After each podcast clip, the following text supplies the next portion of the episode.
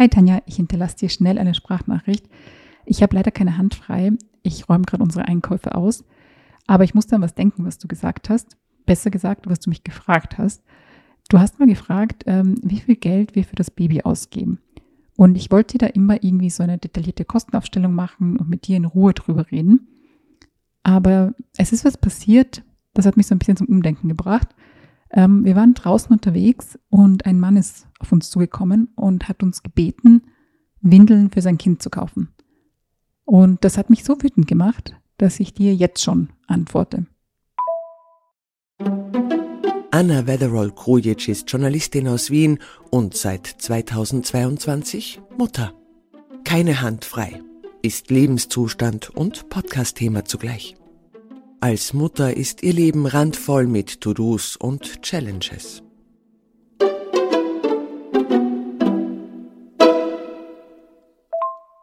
Also ich fange vielleicht ganz am Anfang an.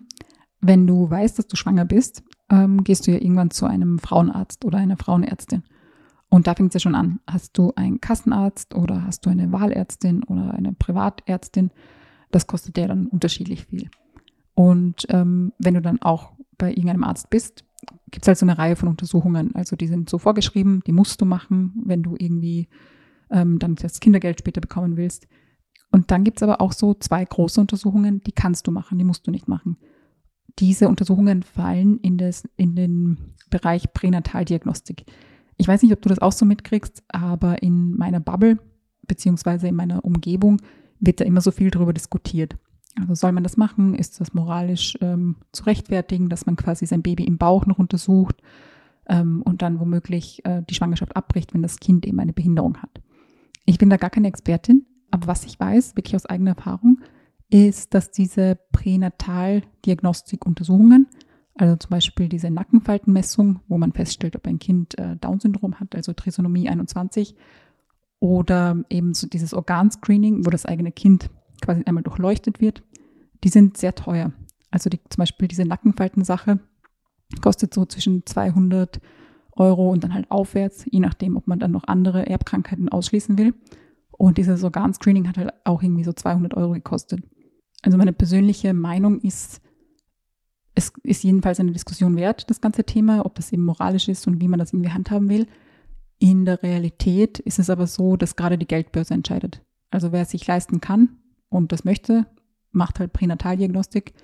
Und wer das möchte und es sich nicht leisten kann, macht es halt dann nicht. Aber sagen wir, alle Untersuchungen sind okay und du kommst dann ins Krankenhaus. Auch da spielt dann Geld eine Rolle. Also ich will jetzt nicht für alle Krankenhäuser sprechen, aber im Falle des Krankenhauses, in dem ich entbunden habe, war es so, dass standardmäßig die Frauen in ein Mehrbettzimmer gekommen sind. Und wenn man ein Einzelzimmer wollte, musste man zum Beispiel eine Zusatzversicherung haben oder wenn man ein Familienzimmer wollte, musste man eben auch eine Zusatzversicherung haben. Ein Familienzimmer, ich weiß nicht, ob du das weißt, ich wusste es vor der Geburt nicht.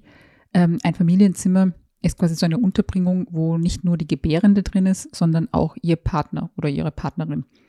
Und ähm, vielleicht denkst du dir so, hä, für die paar Tage ist es doch komplett egal, da lege ich mich doch auch in ein Mehrbettzimmer zum Beispiel. So habe ich zumindest gedacht. Ich dachte, das schwere Part ist die Geburt und danach quasi, ja, die paar Tage ist ja egal. In der Realität war es dann so, dass ich eigentlich fast fertiger war von der Zeit im Krankenhaus als von der Geburt selbst. Ähm, ich würde deshalb, glaube ich, allen Frauen empfehlen, wirklich scharf nachzudenken, wie sie untergebracht werden wollen diese Tage. Und ich glaube, meine perfekte Lösung, wenn ich es mir wünschen dürfte, wäre, dass jede Frau oder jede Gebärende automatisch Recht auf so ein Familienzimmer hat. Weil ich finde, dass dieses Familienzimmer ermöglicht, dass beide Elternteile gleich von Anfang an auf dem gleichen Wissensstand sind. Weil ich war eben in so einem Mehrbettzimmer und ähm, habe so gemerkt, es waren nur so ein paar Tage, die ich im Krankenhaus war. Aber als ich dann nach Hause gekommen bin, war ich quasi der Babyprofi. Weil ich war diese paar Tage halt ständig beim Baby und mein Mann äh, jeweils nur eine Stunde wegen Covid-Beschränkungen und Besuchszeiten und so.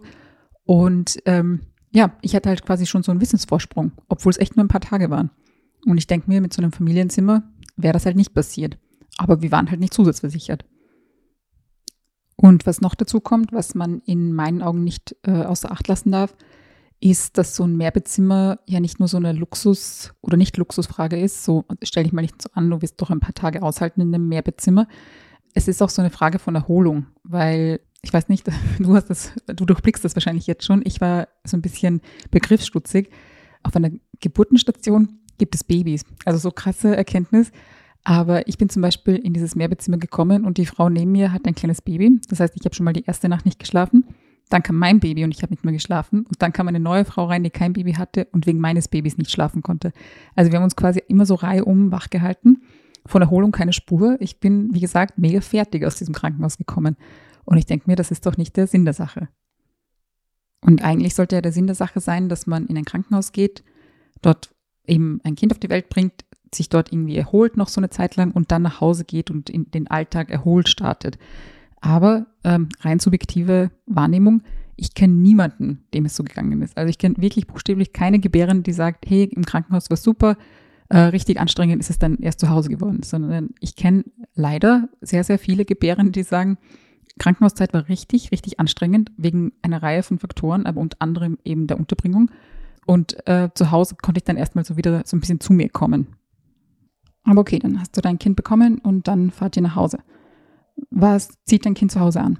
Also hast du irgendwie gebrauchte Sachen, hast du neue Sachen? Wenn du neue Sachen hast, wo hast du die gekauft?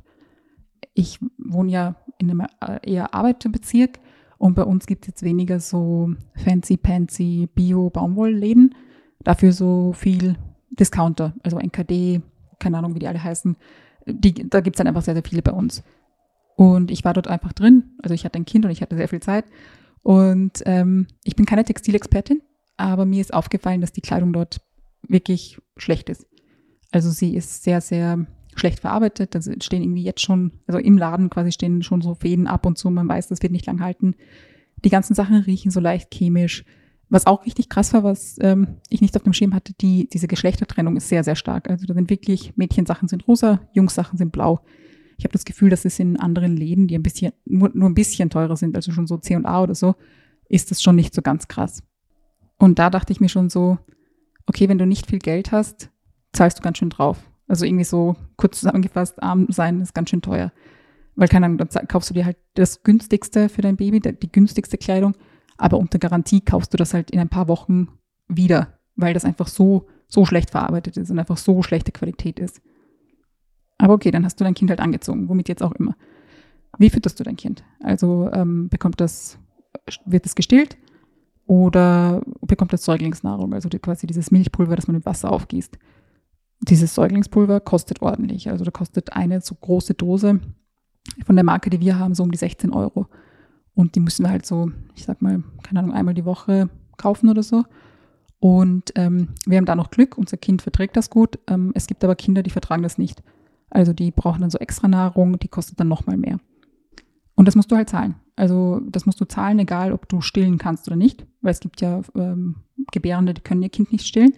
Die müssen dann trotzdem halt einfach zahlen weil ja, ist halt so. Obwohl das dann buchstäblich das Einzige ist, was ihr Kind essen kann. Und auch Frauen, die stillen können, entscheiden vielleicht nicht immer so ganz frei, dass sie stillen. Vielleicht denkt sich die eine oder andere so, hey, ich würde irgendwie lieber Säuglingsnahrung geben, aber was 16 Euro irgendwie pro dieser Dose ist schon ein bisschen zu teuer, hm, da stille ich halt lieber.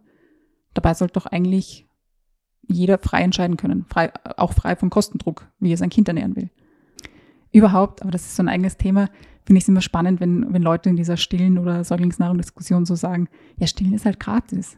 Ja, stillen ist gratis, wenn du glaubst, dass irgendwie die Zeit von Frauen wertlos ist. Aber okay, eigenes Thema. Zurück zum eigentlichen Thema, Kosten fürs Kind. Ich wohne ja in Wien und wir haben so einen Rucksack bekommen, also so einen Wickelrucksack. Der ist irgendwie so ganz nett. Den sieht man auch ganz, ganz oft, wenn man irgendwie eben beim Kinderarzt ist oder auf Spielplätzen. Und da waren, war so Kram drin, also so ganz, ganz viel Infomaterial und es war auch ähm, so ein paar Werbegeschenke drin. Irgendwie Handcreme, ähm, Desinfektionsgel, Wundcreme fürs Baby, Waschlappen, Socken, aber halt alles so gebrandet von irgendwelchen Firmen, die da halt rein gesponsert haben. Und ich fand das so ganz okay. Also ich habe nichts davon gebraucht in dem Sinn, dass ich es mir nicht hätte leisten können sonst. Aber es war halt so nice to have. Und ich habe dann mit einer Bekannten gesprochen und die hat mich dann darauf hingewiesen, äh, früher waren da nicht nur Nice-to-have-Sachen drin oder Werbegeschenke, sondern richtig nützliche Sachen. Zum Beispiel eine Erstausstattung fürs Baby. Also halt so eine Garniturkleidung, Body, Wickler, äh, Wickler, also so, keine Ahnung, Kram halt einfach ein Strampler, Sachen fürs Baby, die es halt anziehen konnte. Und da dachte ich mir so, krass, wie sich das verändert hat. Heute gibt man irgendwie so nice to have bestenfalls oder halt so ein bisschen Werbekram. Aber so das richtig, richtig, richtig Nützliche war eigentlich der Rucksack am Ende. Das, was drin war, war so, hm, naja. Und irgendwie denke ich mir so, warum? Also warum macht man das? Warum sind da nicht nur nützliche Sachen drin? Aber okay, ich habe da so ein bisschen drüber nachgedacht, aber das halt so, keine Ahnung, was so Sachen passieren. Ich muss mich ums Baby kümmern, ich, schreibe irgendwie ein Buch oder so. Es, es passiert halt einfach so viel. Ich habe das dann so ein bisschen zur Seite geschoben. Und naja, dann passieren halt so Sachen wie eben neulich, wo ich unterwegs war mit meinem Ehemann. Und wir haben gerade Winter, also es ist Januar in Wien und es hatte irgendwie so um die 0 Grad. Es hat auch geschneit, es war richtig kalt draußen. Und ähm, wir stehen da bei so einer Drogerie und ich gehe irgendwie kurz rein. Ich wollte, halte ich fest, ähm, Mais für Popcorn kaufen und habe den irgendwie nicht gefunden und komme bald wieder raus. Und dann steht einfach so ein Mann bei meinem Mann. Und ich sage so, hä, was ist los? Und mein Mann sagt, ähm, hey, dieser Mann hat uns gefragt, ob wir ihm Windeln für sein Kind kaufen können. Und ja, um die Sache kurz abzukürzen, ich bin dann rein mit dem Mann und habe ihm diese Windeln gekauft und habe Gott sei Dank noch so weit mitgedacht, dass ich mir so dachte, hey, ich gebe ihm auch die Rechnung mit. Vielleicht braucht er das Geld ja notwendiger und kann dann die Windeln irgendwie umtauschen. Und dann sind wir halt nach Hause gegangen. Und das war so das eigentlich das Ende dieser Geschichte. Aber eigentlich ist es auch so, wie soll ich sagen, irgendwie das, der Anfang und das Ende von allem, weil dieser Mann ist sicher nicht allein. Also es gibt da draußen sicher sehr, sehr viele Menschen, die nicht genug Geld haben, um alles für ihr Kind zu kaufen, was das Kind braucht. Und was machen diese Menschen? Also klar, wir wissen alle, es gibt Ämter und es gibt irgendwie Behörden, die helfen einem und äh, keine Ahnung, Hilfe hier, Hilfe da. Aber wir wissen auch alle, wie kackenschwierig es ist, sowas zu beantragen. Also erstmal die Überwindung, sich einzugestehen, dass man Hilfe braucht, dann eben durch diese Behördenwege durchzugehen, die nicht immer super nett und super cool sind, sondern oft erniedrigend und oft nochmal extra beschämend. Und dann dachte ich so, wie krass muss die Situation von diesem Mann sein, dass es ihm leichter gefallen ist, an einem super kalten Tag uns anzusprechen, ob wir ihm Windeln kaufen. Und vor allem, und das muss ich jetzt ganz offen sagen, war meine Reaktion auch einfach schlecht. Also, wie soll ich sagen, nicht direkt gegenüber dem Mann, aber so innerlich. Weil als ich rausgekommen bin und mein Mann hat so gesagt, hey, kannst du irgendwie den Windeln kaufen, war meine erste innerliche Reaktion so, hä, warum? Also was will der mit den Windeln? Meine erste Reaktion war nicht zu sagen, hey, ja klar, komm, gehen wir rein, wir kaufen Windeln. Und übrigens, wir kaufen noch andere Sachen. Weil wenn jemand sich nicht Windeln für sein Kind leisten kann, dann kann er sich halt auch anderen Kram nicht leisten. Also dann kann er sich vielleicht nicht, keine Ahnung, den guten Brei für sein Kind leisten oder den guten Tee oder, weißt du, irgendwelche Snacks, die man halt für so ein Kind braucht. Und an das, all das habe ich nicht gedacht. Das war nicht mein erster Gedanke. Mein erster Gedanke war eben nicht, wie kann ich noch mehr helfen, wie kann ich noch mehr tun, sondern mein erster Gedanke war so, worauf will der hinaus? Warum fragt er uns jetzt nach Windeln? Und das ist zum einen so ein Problem von mir, mit dem ich mich quasi jetzt irgendwie auseinandersetzen muss, warum meine Reaktion Misstrauen war und nicht Hilfsbereitschaft. Also meine erste Reaktion. Aber zum anderen, glaube ich, bin ich da einfach nur Teil einer, eines gesellschaftlichen Klimas. Ich habe so das Gefühl, dass generell gilt, Kinder sind so Privatsache. Man muss sich um Kinder kümmern im Privaten, also sowohl wirklich kümmern als auch finanziell irgendwie für sie einstehen. Und wenn jemand ähm, Sachen für sein Kind nicht bezahlen kann, naja, selber schuld, das hätte er sich vorher überlegen sollen. Und ähm, eben auch so dieses, naja, sind die Leute wirklich arm oder wollen die quasi nur das System bescheißen und quasi auf ihrer faulen Haut liegen? Das ist so das gesellschaftliche Klima, das ich wahrnehme und das ich offenbar selbst mittrage, ohne es irgendwie mitzubekommen. Und dabei ist finanzielle Schwäche oder Armut keine Charakterschwäche. Also es ist vor allem deswegen keine Charakterschwäche, weil wir alle wissen, man kann ganz, ganz, ganz, ganz, ganz viel arbeiten zum Beispiel und trotzdem nur ganz, ganz, ganz, ganz, ganz wenig Geld bekommen. Oder man kann vielleicht nicht leisten, aus welchen Gründen auch immer.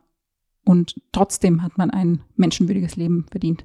Trotzdem haben die Kinder dieser Menschen ein menschenwürdiges Leben verdient. Und wir können irgendwie alle den ganzen Tag hier stehen und sagen, ja, jeder hätte sich vorher überlegen sollen, ob er für seine Kinder sorgen kann. Und äh, jeder sollte selbst Verantwortung für seine Kinder übernehmen. Wir können das den ganzen Tag singen, dieses Lied. Aber am Ende hat halt nicht jeder die Möglichkeit, nicht jeder hat die gleiche Möglichkeit, Verantwortung für sein Kind zu übernehmen, finanziell zum Beispiel. Und ich weiß nicht, wir können so Grundsatzdiskussionen führen, so was ist individuelle Entscheidung und wo sollte der Staat eingreifen. Aber am Ende des Tages bin ich der Meinung, der Staat sollte jedem so viel bieten, dass jeder frei entscheiden kann, wie er sein Kind großziehen will. Also ob Frauen zum Beispiel stillen wollen, weil sie stillen wollen und nicht stillen müssen, weil sie kein Bargeld oder kein Geld haben, um irgendwie Säuglingsnahrung zu kaufen. Und all diese Menschen, die irgendwie sagen, ja, jeder muss irgendwie sich selbst um sein Kind kümmern. Okay, weißt du was? Ich kann, ich kann mich heute hinstellen und irgendwie mein Kind in Gold kleiden den ganzen Tag und ihm nur das Beste kaufen.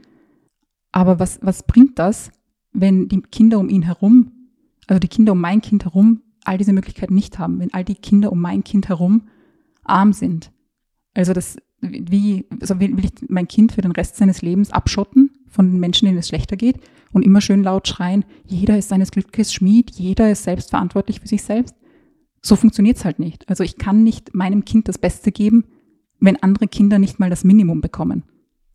Und deswegen eben, der Staat sollte so viel bieten, dass jeder frei entscheiden kann, wie er sein Kind großziehen will.